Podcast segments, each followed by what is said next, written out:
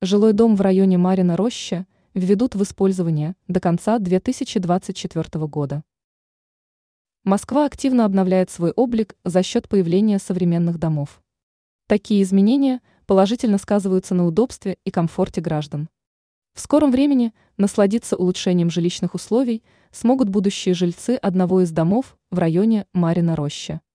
Об этом сообщает агентство «Москва» со ссылкой на пресс-службу Департамента строительства Москвы и руководителя Департамента строительства Москвы Рафика Загруддинова.